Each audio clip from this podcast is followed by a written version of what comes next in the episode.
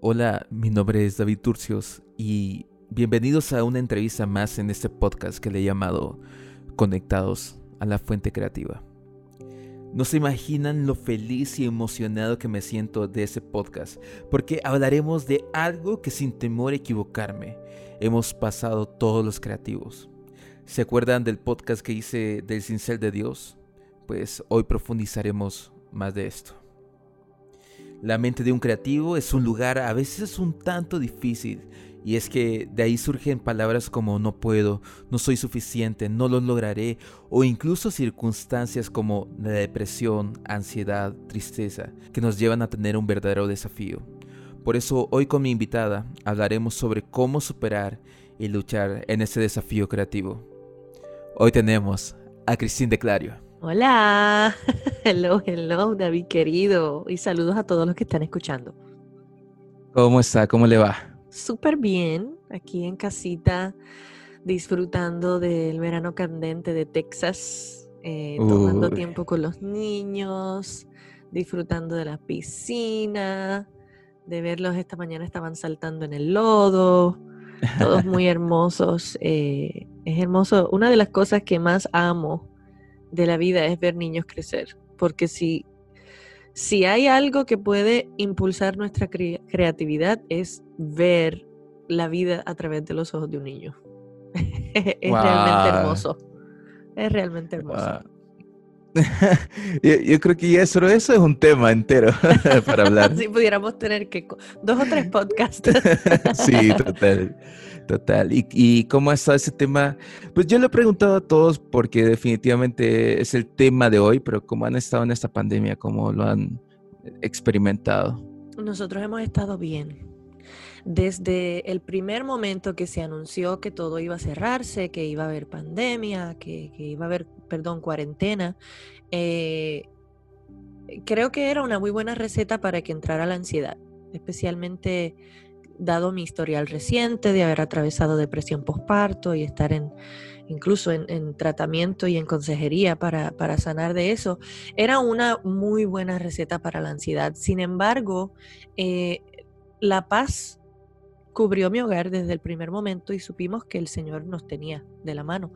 Y más aún, eh, como Dios tiene la, manera particular de convertir la maldición en bendición y hacer que todas las cosas obren y ayuden para nuestro bien cuando, cuando le amamos y estamos sujetos a sus propósitos en nuestra vida, a mí me trajo mucha más bendición de la que yo imaginaba.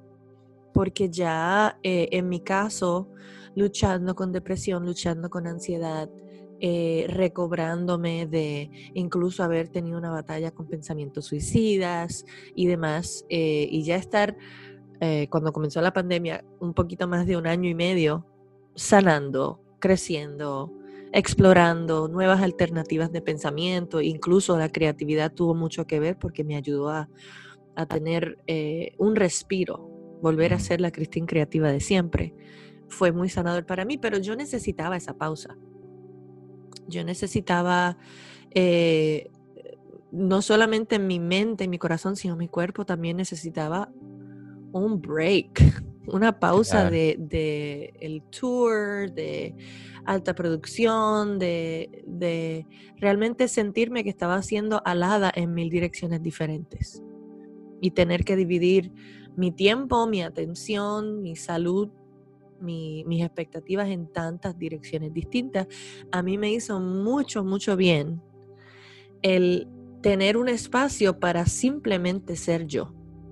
Mm ser Cristín, la mujer, la hija de Dios, la mamá de mis hijos, la esposa de mi esposo, la hermana de mis hermanos, y simplemente ser yo, sin tener que llenar expectativas más grandes. Eh, y tomarme la pausa me vino, me, trajo muchísima perspectiva y me ayudó también a alinear mis prioridades. Mm.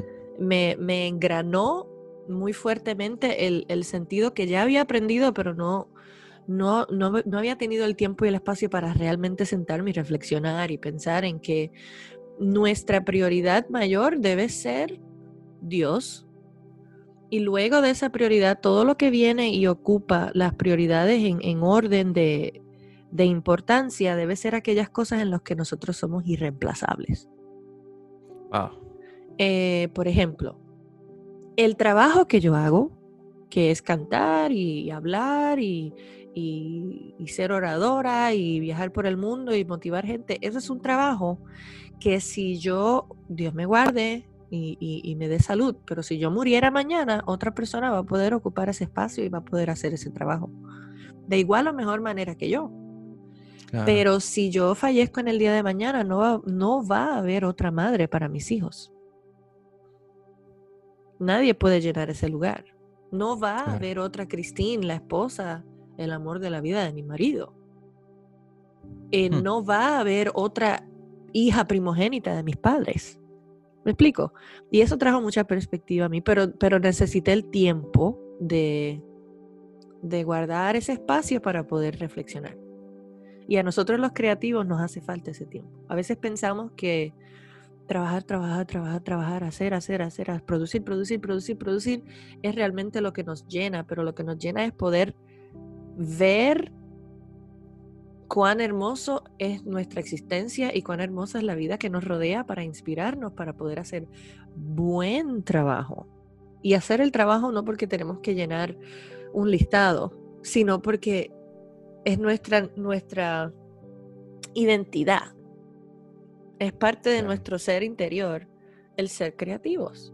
Somos hechos a imagen y semejanza de un Dios creativo que nos hizo como Él, creativos. Y, el reflexionar y tomar tiempo y descansar y, guardar reposo me trajo tanta perspectiva. Y, eso creo que a mí me, me lleva a explorar en mi, en mi vida cuántas veces he tomado tiempo de, reposo. Porque me he enfocado muchas veces en dar, dar, dar, dar, dar, dar, que me he despreocupado de recibir. Y a veces, y, eso me, impresiona, ¿qué estamos dando entonces? Claro. Eh, porque llega un punto que obviamente puede eso transformarse en estrés, en incluso en sentirse como que estamos dando la mía extra, pero realmente no la estamos dando. Claro. Y se vuelve como, como tú, como se lo decía, llenar las expectativas de otros y descuidamos nuestras vidas enteras. Eh, es muy importante mirarnos, yo soy muy visual. Eh, y tú lo sabes que me conoces bien. A mí si me dices, si me lo dices en palabras se me va a olvidar en dos segundos, pero si me lo dices con una ilustración o con alguna gráfica no se me olvida.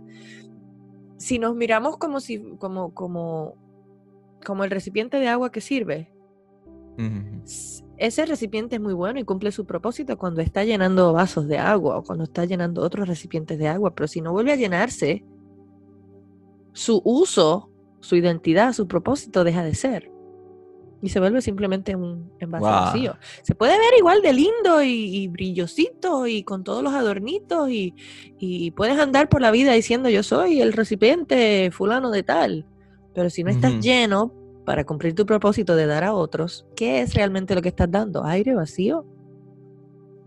¿Sueños? ¿Pensamientos que no existen? Eh, es muy importante volver a la fuente y lo único que nos llena es pasar tiempo con Dios reposar, reflexionar, dar gracias, tener un corazón agradecido. Eh, son cosas que nos ayudan a volver a llenarnos. Yo siento que en esta temporada de quietud que ha traído la pandemia, me, he tenido tiempo para llenarme. He tenido tiempo para llenarme. Yo, yo, usted también me conoce bien y yo algo que le decía al Señor ese tiempo que no ha sido nada fácil, creo que para nadie ha sido fácil, pero yo le decía, Señor, gracias, porque este tiempo de quietud, porque pues en lo que nosotros hacemos en la industria en la que nos movemos, prácticamente se paró, se, detuvo y, pues hacemos cosas, pero, pero igual ha sido difícil. Y yo decía, Señor, qué impresionante eres que permitiste que todo se detuviera para que para encontrarnos contigo, para volver de nuevo a la fuente, porque eso va a parar algún día. En el nombre de Jesús va a parar algún día. Pero yo le, decía, Señor, yo no quiero salir de ese proceso igual. Yo, si algo que, quiero que vea la gente en mí no es aquel que hace videos o que toma fotografías. No, ya mi corazón y mi mente se fue a otro lugar. Y quiero que cuando termine ese proceso, y les animo a ustedes, muchachos que están escuchando esto, terminen ese tiempo y cuando lo terminen, que la gente vea en ustedes que lo que más les apasiona es Cristo, que lo que más les apasiona es una intimidad con Él. Y eso les aseguro que va a potenciar todo lo que hacen. Eh, pues esto no lo teníamos planeado, pero fue, un tema... Eh, como, como todas nuestras conversaciones. Yo no sé si se acuerda que nuestra primera plática fue así mm, de más de 10 minutos. Fue, Estábamos en, en, el avión, creo que estábamos en Colombia justamente, y de repente estábamos hablando de eso, de creatividad y cómo somos como a cierto punto parecidos, que necesitamos a veces que nos digan las cosas claras, más visual, y que a veces somos como, yo, o a mí me pasa, pero creo que usted me lo dijo, que yo estoy viendo algo y de repente veo pasar un pajarito y ya mi mente se queda en el pajarito. que iguales somos. De hecho, en este tiempo de quietud, y de introspección y, reflexión sobre mi vida, mi relación con Dios, mi relación con los demás, mi salud mental, todo lo demás que he tenido tiempo de hacer en esta temporada. Me ha traído noticias acerca de mi... Yo eh, no voy a decir sufro de una condición, como muchas personas dicen. Yo tengo la particularidad de tener algo que se llama déficit de atención y hiperactividad. y también eh, la hiperactividad, pues la hiperactividad. Sí, sí, eso sí, eso No me estoy quieta ni un segundo. De hecho, ahora estoy así moviendo una pierna. pero me he dado cuenta que es, es mucho más, digamos, avanzado de lo que yo pensaba. ¿Por qué? Porque ahora estoy quieta y ahora estoy sola conmigo misma y ahora tengo más tiempo de analizar mis acciones, mis pensamientos. Y, de hecho estaba hablando con, una amiga acerca de eso, de, oye, yo sabía que tenía ADHD, pero no sabía cuán acrecentado estaba dentro de mí y, y cuán diferente mi cerebro procesa las cosas y cómo yo tengo que estar como prácticamente como, como una como una nana, como una mamá así, cuidándome yo misma en mis pensamientos y en mi mente porque divagan muy, muy rápido. Y en, en términos de un creativo, eso es tan bueno y tan malo a la misma vez. Porque cuando te quieres enfocar en una cosa, la mente mía no le gusta hacer eso. Le gusta hacer por 10 cosas a la misma vez.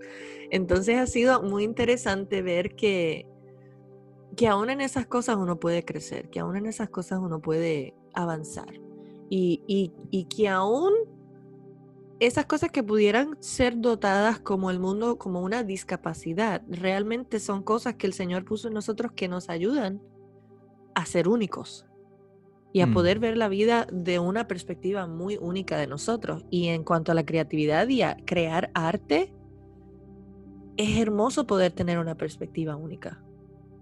Eh, y es una de las cosas que estoy aprendiendo acerca de mí y, de la manera en que creo arte, que mi cerebro es así como crazy.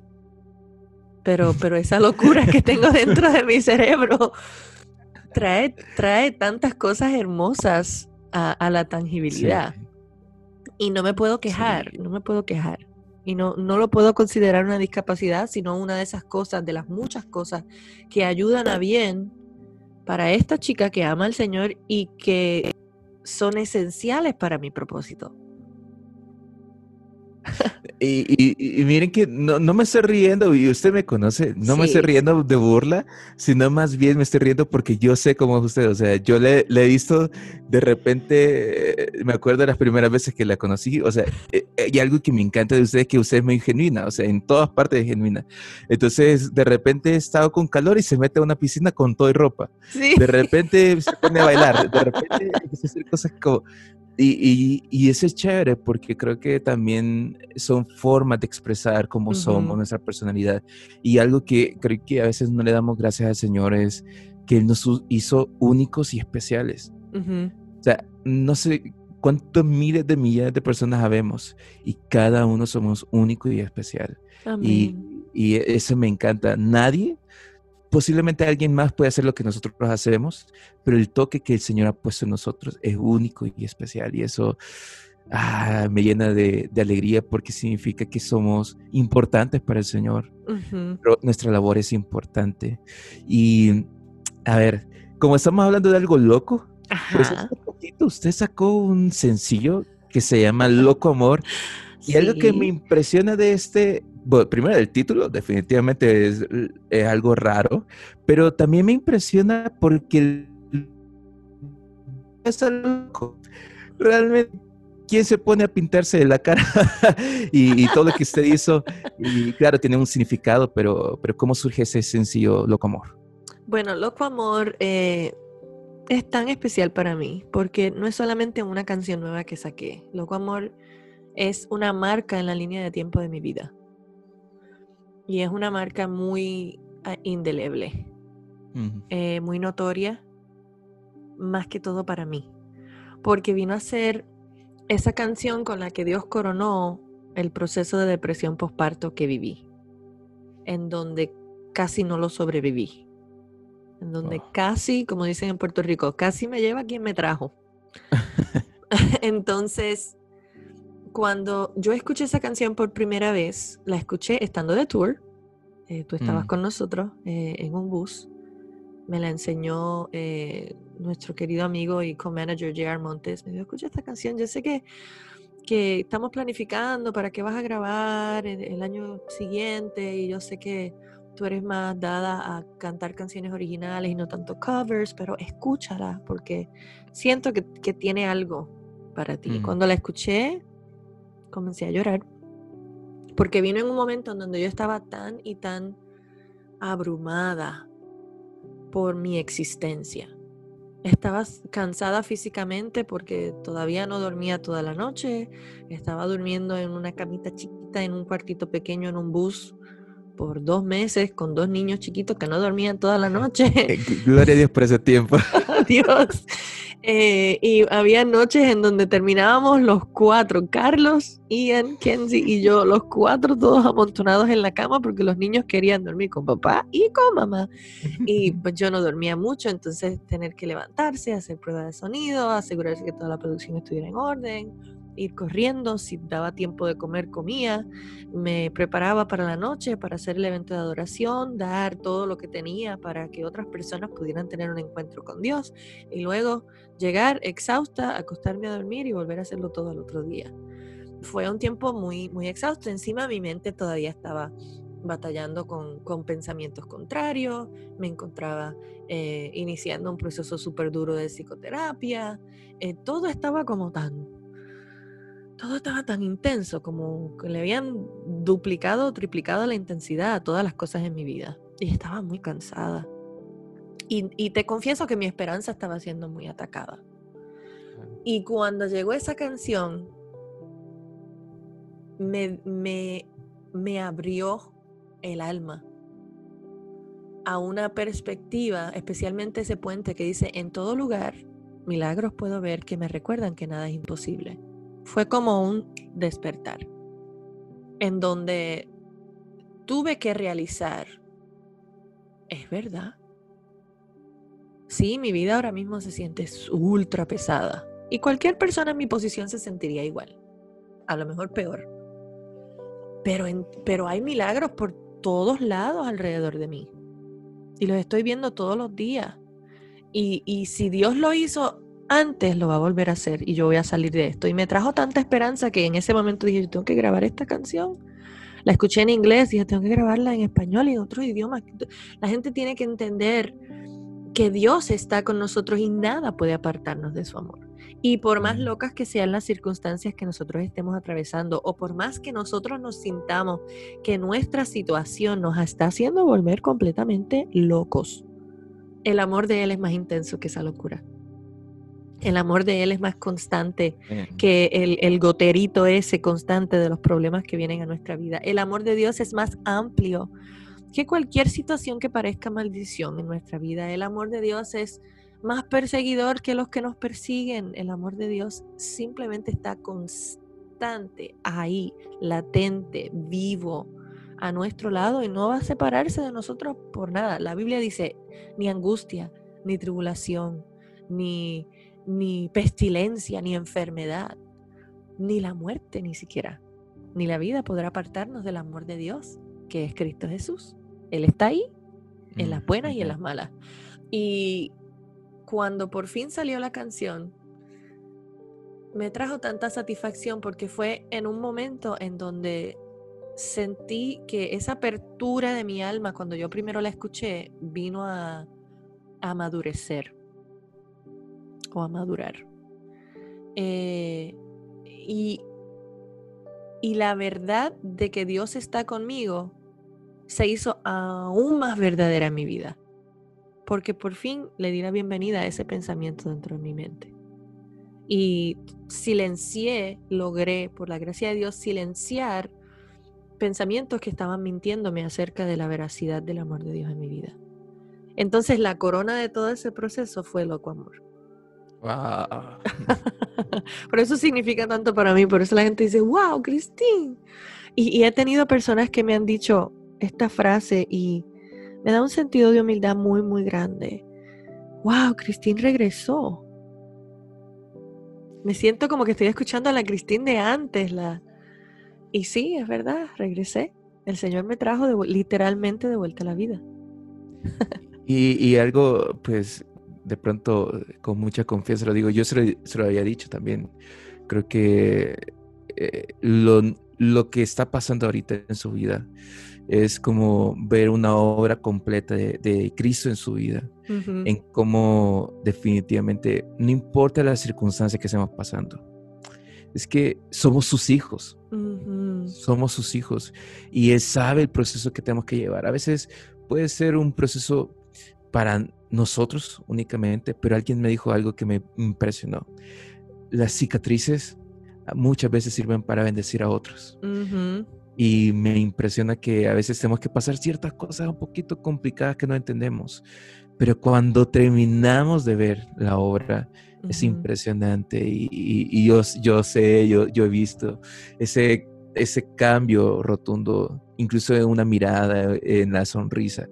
Yo me siento muy feliz de ver cómo Dios ha cambiado, incluso puedo llamarlo así, el lamento en baile, el, lamento en danza, el lamento en canto, en alegría. Me siento muy feliz. Pero algo que, que vamos a, ver, dar un dato curioso que posiblemente no mucha gente sabe.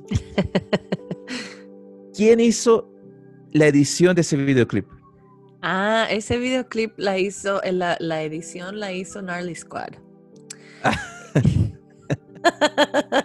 y Gnarly Squad no es otra cosa sino Déjeme explicarle la tradición. Es más bien una tradición que una persona. Eh, mi querido amigo Gustavo Ortega, eh, que dirigió el video conmigo, eh, él y yo trabajamos juntos desde hace muchísimos años. Él fue el que hizo el video mío de Él nos ama, el que hizo Gloria en lo alto y muchísimos videos más.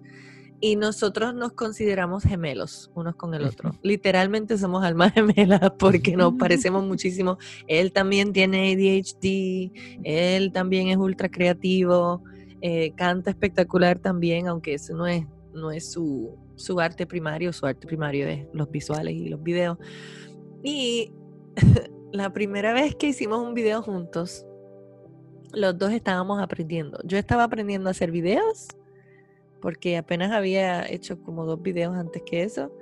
Y él estaba aprendiendo a ser filmógrafo y editor y todo lo demás. Y nos sentamos juntos, fue cuando hicimos Él nos ama a descifrar cómo se editaba esto. ¿Cómo que se hace? Porque no, no, había dinero para pagarle un editor, no conocíamos a nadie, éramos nosotros dos, dos jibaritos de Puerto Rico. y en aquel entonces nosotros relajábamos mucho el uno con el otro diciendo, that's so gnarly. y gnarly es una palabra en inglés como el equivalente de cuando decimos en español, ¡ay, qué genial! Pero como con sarcasmo. y nos quedamos de Gnarly Squad. Y ahora cada vez que trabajamos un proyecto juntos, que lo editamos juntos, igual, descifrando, descubriendo, ay, mira, ese filtro, ay, mira, ese, mira, se puede hacer, mira, se puede hacer, eso, mira, puede editar esto, editar lo otro. Cada vez que descubrimos algo nuevo, nos sentamos a editar, nos miramos, Otra vez el Gnarly Squad is in the house. Gnarly Squad regresó a la casa. Así que de manera curiosa, cada vez que vean en los créditos que la edición fue hecha por Gnarly Squad, somos Gustavo Ortega y Cristina Clario sentaditos en una mesa buscando cómo es que se hace. eso, eso a mí me, impresiona y me encanta porque cuando eh, tenía la oportunidad de estar con Christine eh, viajando y, filmando, es chévere porque normalmente uno batalla con, eh, con en, en, si le va a gustar o no le va a gustar, o preguntarle. Y, que, y creo que una de las cosas más difíciles o terribles es, no, no sé. O sea, esa respuesta es horrible.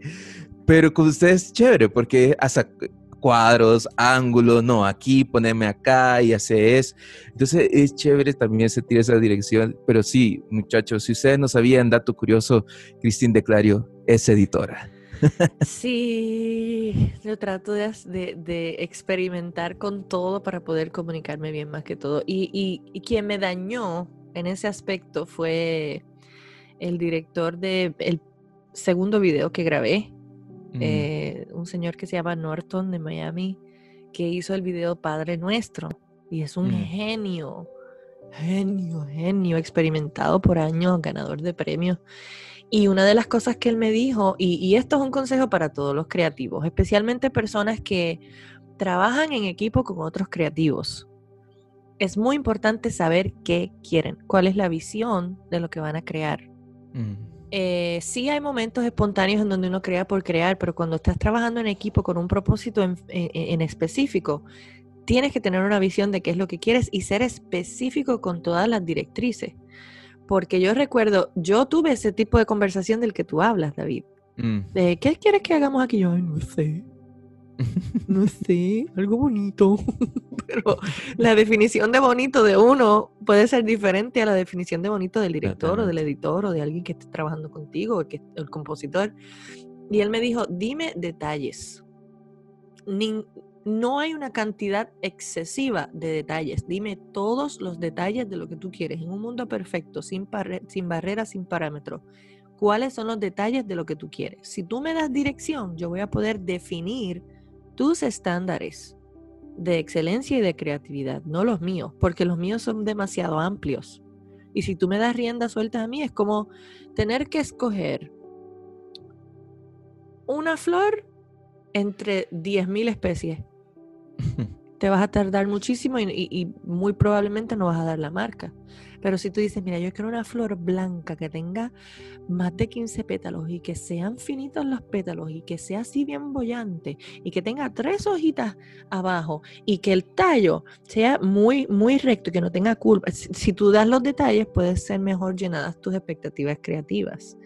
Entonces, desde que él me dio permiso para ser detallada, en aquel momento, para allá como para el año 2006 o 2007, me dañó porque ahora todo es con detalle y tú lo sabes porque tú trabajas conmigo y sabes que yo siempre tengo un listado de, cosas posibles y no posibles. Sí, yo, creo que también, o sea, usted a mí me ha dado la libertad en la mayoría de ocasiones, pero eh, a veces, y lo hablo con tranquilidad, a veces me enfrento con el, con el no. Y es que a veces no es muy bueno, porque a veces nuestros estándares eh, uno piensa que está bien y, a veces llega un punto de estancamiento cuando uno no recibe el no, se estanca y, llegar a un punto de entender que hay otra persona que tiene un estándar incluso más alto que uno y eso creo que termina enriqueciéndonos y haciéndonos entender que, que, debemos de seguir creciendo, debemos de seguir caminando. Y a veces la perfección es mala, yo eh, creo que, creo que bien enfocada es muy buena, es muy buena. Y entonces, pero no, no, a veces sí he sido como, bueno, no le gustó, ok, bueno, listo. Pero, pero y nada, no estoy, no, ya de mi corazón, nada, mentira. no, David sabe que, que, ha recibido muchos no de mí, pero han sido muchos más sí que los no que ha recibido. Sí, nada, totalmente. Pero bueno, eh, entrando como más en el tema del desafío de un creativo, ¿cree usted que se potencia la duda, el miedo o la inseguridad de un creativo? 100%. 100%. una de las cosas que más caracteriza a los creativos es la duda en sí mismo. Hoy podría hacer esto, no podría hacer esto, me saldrá, no me saldrá, y si, y si no me sale como yo lo pienso. Pero lo bueno de eso es que eso es como un combustible para uno mejorarse. uno de los dichos que, que, tenemos mi esposo y yo desde, desde que éramos novios y comenzamos a hacer música y ministerio y producciones juntos, eh, es que no queremos nunca llegar a la cima. Nunca queremos sentirnos como que llegamos, arribamos, lo, lo logramos, ya llegué. Porque el momento que llegues a la cima, para donde único te resta ir es para abajo. wow. y, y, no queremos bajar, queremos continuar en ascenso. Queremos, o sea, si lo vamos a, a mirar en, en términos espirituales, queremos ir de gloria en gloria, y de bendición en bendición, ir en aumento como la luz de la aurora. Eso es lo que, lo que queremos vivir, no queremos eh, estancarnos. Y en el aspecto creativo, una de las barreras que más nos trae eh, esa duda autoinfligida es que queremos hacer arte para llegar a la cima, para llegar al reconocimiento de los demás o para superar el arte que vimos en otra persona o para emular lo mejor posible la creatividad que vimos en otro individuo. Cuando nuestro enfoque debe ser hacerlo para ir en constante aumento y hacerlo porque es lo que nace de nuestro corazón y es lo que nace de nuestras experiencias y de nuestra cultivación interior. Sí. Y hay artes, vayamos como con el ejemplo de la música. He tenido tantas personas que se me han acercado pidiendo consejos de cómo llegar a ser lo que yo soy. Y yo me quedo como, o sea, primero tienes que enfrentar una de procesos en la vida que casi te van a matar, o sea, tienes que pasarlo como 40 mil veces. Después tienes que pasar un tiempo de cultivación interior que va a iniciar con una duda de ti mismo y miedo al futuro y, y por cada buen papel que escribas tienes que tener como 500 todos eh, envueltos y destrozados en el, en el zafacón de basura. Es un proceso constante que es muy mío. Si tú quieres llegar a la grandeza que Dios tiene para ti, yo te puedo decir cómo hacer eso. Pero si tú quieres llegar a la grandeza que Dios tiene para mí, no sé la respuesta. La respuesta para tú llegar a la grandeza que Dios tiene para ti es dejar que Él muestre su luz a través de ti. Con todo lo que haces o todo lo que dejes de hacer, con tu arte, tu creatividad, con tus expresiones artísticas, con tu estilo de vida, dejar que Él sea el que brille. Nosotros somos meras bombillas de luz. Si no estamos conectados a la fuente, nunca vamos a brillar. La energía y la luz viene de Dios, no de nosotros. Podremos ser talentosísimos, pero si no estamos conectados a la fuente, nunca se va a ver. Nunca se va a ver. El alcance de, donde llegue nuestra luz depende de cuán conectados estamos a la fuente. Y, al final, pues, e, es, más, me encanta que lo, diga porque ese podcast se llama Conectados a la Fuente Creativa. Pero me, me llama la atención que normalmente surge que la gente termina viendo posiblemente la mayoría sabe su testimonio del que encontramos en YouTube. La mayoría sabe. Y la mayoría sabe dónde está Cristina ahora. La mayoría sabe cuántos seguidores tiene en Instagram, cuántos seguidores tiene en YouTube o Facebook. Pero no saben el proceso. Y la gente a veces, o, o, los creativos, voy a enfocar en los creativos, pensamos en que yo quiero eso y, creativos en todas las áreas, música, literatura, etcétera, etcétera. Yo quiero eso, yo quiero uh, tener aquí 10 libros, yo quiero ya tener mi primer libro, pero no se dan cuenta que Dios, para ponernos donde estamos, nos ha tenido que formar. Por eso yo decía sobre, sobre si, eh, y es más, si no lo han escuchado el, el, podcast del Cincel de Dios, expreso una parte de eso que tiene que ver con procesos si vamos a hacer la escultura que Dios quiere que seamos, vamos a tener que pasar por el cincel. A veces va a ser doloroso, va a ser difícil, vamos a llorar, pero es importante pasar y a veces no queremos pasar por eso. pero es importante. Y, y, también hay que ver la manera en que estamos formados.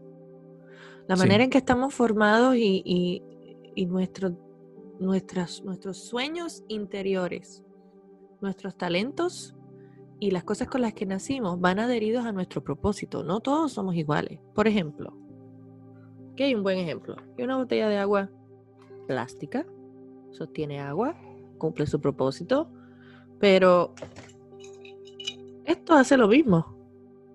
Le puedes poner agua, le puedes poner jugo, le puedes poner cualquier sustancia y la, van a aguantar igual. Pero a la hora de resistir, ¿cuál resiste más? Claro, es de vidrio. Pero ¿sabes por qué este resiste más? Porque estuvo más tiempo en el fuego y tiene otro elemento para soportarlo. Este tiene su uso mm. y sirve para otras cosas, pero hay que ver de qué estamos construidos. Y detrás de cada buen progreso siempre hay un montón de procesos. ¿Me entiendes? Y no se pueden procesar elementos diferentes de la misma manera. Porque si yo meto esa botellita de plástico dentro de un horno, se derrite en dos segundos, no dura nada. Pero si yo meto el de vidrio, que ya pasó por el horno, dentro de ese horno, lo soporta, lo aguanta ¿Me entiendes lo que, a dónde te llevo? Nada, somos, la cabeza. somos diferentes con un propósito. Somos diferentes porque Dios lo hizo así, porque en su soberana inteligencia y visión supo que diferentes íbamos a lograr hacer más el uno por el otro que siendo iguales. ¿Me explico? Ahora entienden por qué, por qué me emocionaba este podcast, porque es que con Cristina es imposible salir sin, más sabiduría. Ah, pues yo, creo que una de las cosas que, más me interesa saber es, aunque posiblemente creo que la sé, pero igual, eh, dentro de la carrera como artista, llamémosle en esa, ¿cómo es? ¿Cómo es? ¿Cuál ha sido el desafío más grande de Cristina de Clario? Hmm como artista,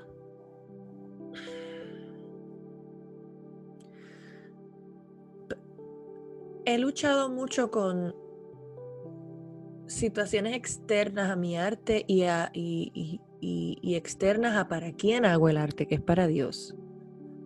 Que esas situaciones externas puedan afectar mi perspectiva de por qué estoy haciendo lo que hago.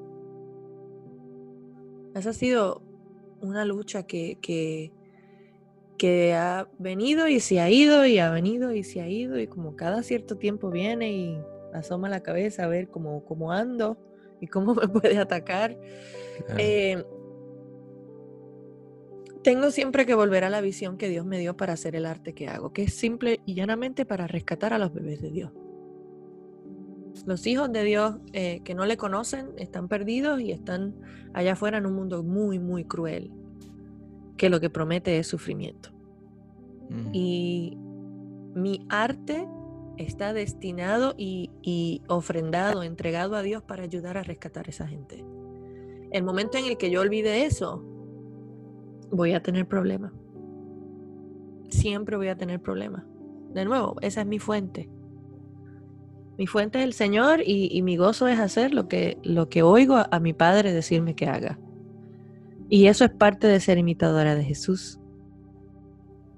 ¿Me entiendes? Y, yo creo que mi lucha más grande es eso. Y, y, más en años recientes, una batalla más en mi mente que cualquier cosa. Y de recordar una y otra vez, ¿por qué es que estoy haciendo esto? ¿Por qué es que estoy haciendo esto? Si me he salido de la visión que Dios me dio, prefiero, prefiero no hacerlo. Y, esas palabras me constan, me constan, me constan mucho. creo que algo que hemos estado, ah, hemos venido aprendiendo en esos podcasts que he estado grabando, es que la intimidad aumenta el resultado real de nuestra creatividad. Pero en ese tiempo también se ha amplificado un nuevo síntoma en el mundo y ese se llama depresión. Y para un creativo que se dedica a las artes es un tema muy complicado porque si se bloquea eso en si, si nace eso en nosotros, se bloquea en nosotros todo. Si hacemos arte, se bloquea. Cristina ha pasado por esto y cómo lo ha superado? Mm. Pues de la mano de Dios y con la ayuda de, de, de apoyo de profesionales de la salud mental y de mi familia. Y una de las cosas que tú conoces eso acerca de mí, tú sabes que los muchachos me llaman Cristipidia. Con muy buena razón, porque yo soy de las que si tengo una pregunta o una interrogante, voy a investigar hasta la saciedad toda la información que hay en el mundo por Google y voy a, tener la respuesta correcta, entera, eh, que, que, que, que llene toda mi expectativa. Eso de respuestas cortas conmigo no va. Incluso un dato curioso un, dato curioso. ¿Usted, usted quiere sanarse de, gripe en, 30 minutos? Pues Cristina de tiene la respuesta. Sí, también me llaman la reina de los remedios caseros. Es increíble porque cuando yo empaco para las giras, yo empaco para, ahora tengo que empacar más, ahora empaco para mí, para mi hijo, para mi hija, y empaco también un bolsito de remedios para la banda. Porque todos vienen a tocar a mi puerta. Sí. estúpida, ¿qué hago? Ok, déjame tomar esto, después te bebes un té de esto y junta esto y demás y, ponte esta crema y yo no sé qué. y los curos rápido. Yo quiero que todo el mundo esté sano. Soy, soy, testimonio de eso. Estaba con gripe un día, estaba casi que en, en posición fetal ahí sufriendo en la cama y de repente eh, le decimos a Gio, el manager, le decimos, el, tour, el road manager, le, decimos, le dije, bro, ya, ya no aguanto, ya no aguanto. Espérate, manito, me dijo. Y de repente venía Carlos y Cristina. Y de repente, te vas a tomar esto. Y me dio una receta. No, la, otra parte, la otra parte es Gio viniendo de mí. Jefa, jefa, tuyo está muy mal. Tuyo necesita ayuda. Necesito un remedio, jefa. Sí. que conste que no soy doctora ni estoy proclamando que curo a nadie de nada, simplemente tomo ventaja de los ingredientes naturales y sus esencias para poder ayudar a mejorar los síntomas. Ok, disclaimer. para que no digan después que estoy proclamando ser lo que ya, soy. Titulares, después Cristina se declara sanadora. Pues sí, yo soy de las que investigo hasta el fondo lo que quiero saber. Entonces, eh, recuérdame cuál era la pregunta inicial porque me fui con... no, nos fuimos. No, eh, es que em, yo también me fui, a ver. Eh, sí, sí, nos fuimos. No, estábamos hablando sobre la depresión, que es ahorita un tema a nivel mundial y pues en, esas de, en esas de investigar eh, Mm, tenía muchas preguntas acerca de lo que estaba viviendo, de depresión y de ansiedad y de ataques de pánico y todo eso. Y empecé a leer libros y a buscar la, perspectiva informada de, de, médicos de salud mental, pero también de personas que habían atravesado y habían salido airosos de esa condición, que pareciera como que no se te quiere ir. Es como muy pegajosa. Y tú sientes un día que estás bien y al otro día te sientes que estás otra vez en el hoyo y así es como un baile de un pasito para adelante, dos pasitos para atrás, tres pasitos para adelante, otro pasito para atrás y así es como un vaivén. Y eso es simplemente parte del proceso de sanar de, de la depresión. Y leí un libro, encontré un libro que no necesariamente lo estoy recomendando porque el autor no es un autor cristiano, pero sí provee muy, muy buena información eh, un libro que se llama Lost Connections, Conexiones Perdidas, eh, de un reportero investigativo que sufrió de depresión por muchos años desde su adolescencia y tomó medicamentos por, por, más de 20 años, antidepresivo. Y él no encontró una mejoría, sino que constantemente estaba en un estado depresivo y se dio a la tarea de utilizar las herramientas creativas que él tenía como investigador reportero y se fue alrededor de todo el mundo para encontrar cuáles son las causas de la depresión. Y me di con el libro de él porque vi un TED Talk en donde él dice que para un hombre eh, en un país oriental, el remedio para su depresión fue que le regalaran una vaca. Entonces está muy buenísimo. Si lo ven, un TED Talk, él se llama Johan Hari y no es cristiano, él tiene unas creencias eh, en el ateísmo que, de hecho, algunas de ellas las desmiente en su libro porque encontró que un buen remedio para levantar personas de, la depresión, que está científicamente probado, es conectar con la oración.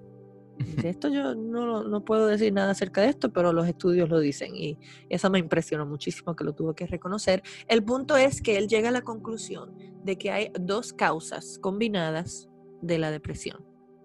Sí es cierto que, que los factores contribuyentes a la depresión son muy fisiológicos y son desbalances químicos en nuestro cerebro, para lo cual no está mal ser medicado cuando la situación es severa. Pero esa es, eso es un síntoma, no es la causa. Él encontró en sus investigaciones alrededor del mundo que la causa de la depresión es la combinación de dos cosas. Una, tener necesidades básicas, intrínsecas de tu ser, necesidades como compañerismo, necesidades como cuidado físico, necesidades como sentirse útil, trabajar, necesidades como, como tener una buena relación con tu pareja, como tener una buena relación con tu familia, diferentes tipos de necesidades básicas del ser humano que no están siendo cumplidas. Mm. Eso en combinación con no estar rodeado por una comunidad que realmente te apoye, te defienda y te cuide.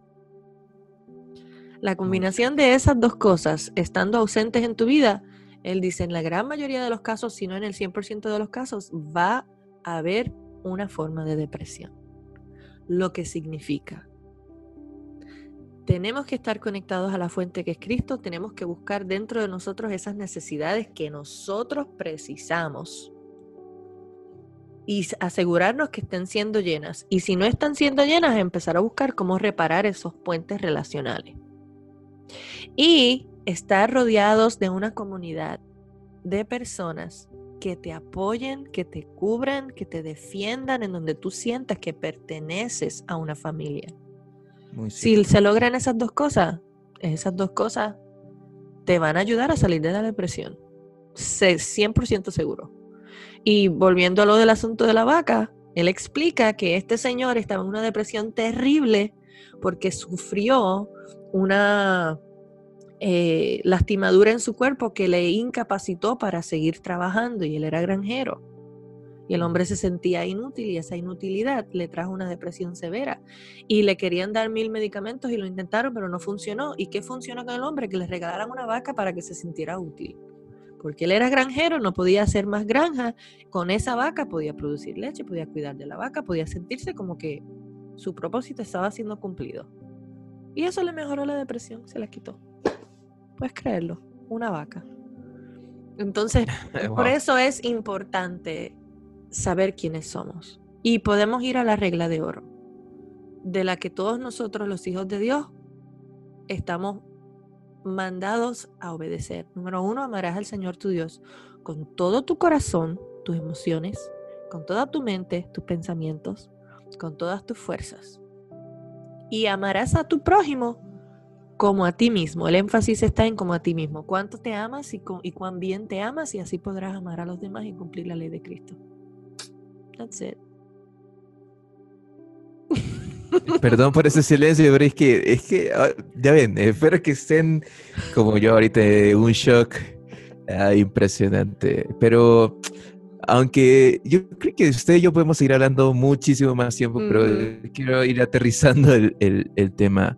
Eh, para, para finalizar, ¿cuál es el más grande desafío que tenemos los creativos? Llámese en todas las áreas eh, de las artes. ¿Cuál cree que es nuestro verdadero desafío como creativos? Hay muchos, pero si te voy a decir uno de los más relevantes es comparar nuestro arte con el arte de los demás. Más bien buscar la bendición de los demás cuando nosotros tenemos la nuestra. Mm. Ignorar las recompensas que nosotros tenemos cuando somos creativos y hacemos nuestro arte para glorificar a Dios, porque estamos muy ocupados pensando en que queremos lo que tiene la otra persona. Yo creo que eso es, eso es muy característico de los creativos. Querer compararnos y querer subir y, y dejar que nuestro instinto de supervivencia hable más fuerte que nuestra creatividad. Ay, señor, sentí como un ouch. Eh, es cierto, creo que a veces, y, lo voy a seguir diciendo posiblemente en todos los podcasts, porque estás dando gracias de donde estás. A veces nos comparamos tanto como creativos en los otros y lastimosamente eso es en cierta medida lo malo que hacen las redes sociales ah, y nos hacen como sentir que lo que yo estoy haciendo es menos, que si tengo menos visualizaciones en YouTube eh, significa que mi trabajo es menos, si yo estoy trabajando en mi iglesia local significa que es menos, pero creo que tenemos que entender que al estar conectados a la fuente creativa también nos hace unas personas agradecidas. Yes. Y nos hace entender que no debemos de compararnos porque somos únicos y especiales para el Señor. Y lo que tenemos es bueno. Así que,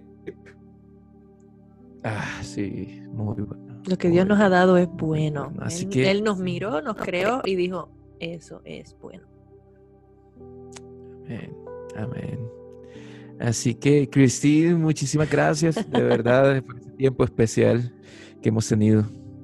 Me encantó. Súper, que se repita. Y saludos a todos los que están conectados, los que se han quedado con nosotros hasta este rato, porque ya llevamos que como una hora hablando. Pero que se hayan reído, eso es lo importante, que hayan aprendido.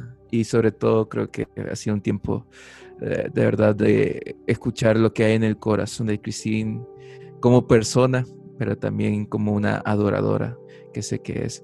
Así que no olviden de compartir este podcast a otros creativos para que juntos nos unamos como una comunidad para estar conectados a la fuente creativa. Soy David Turcios. Nos vemos.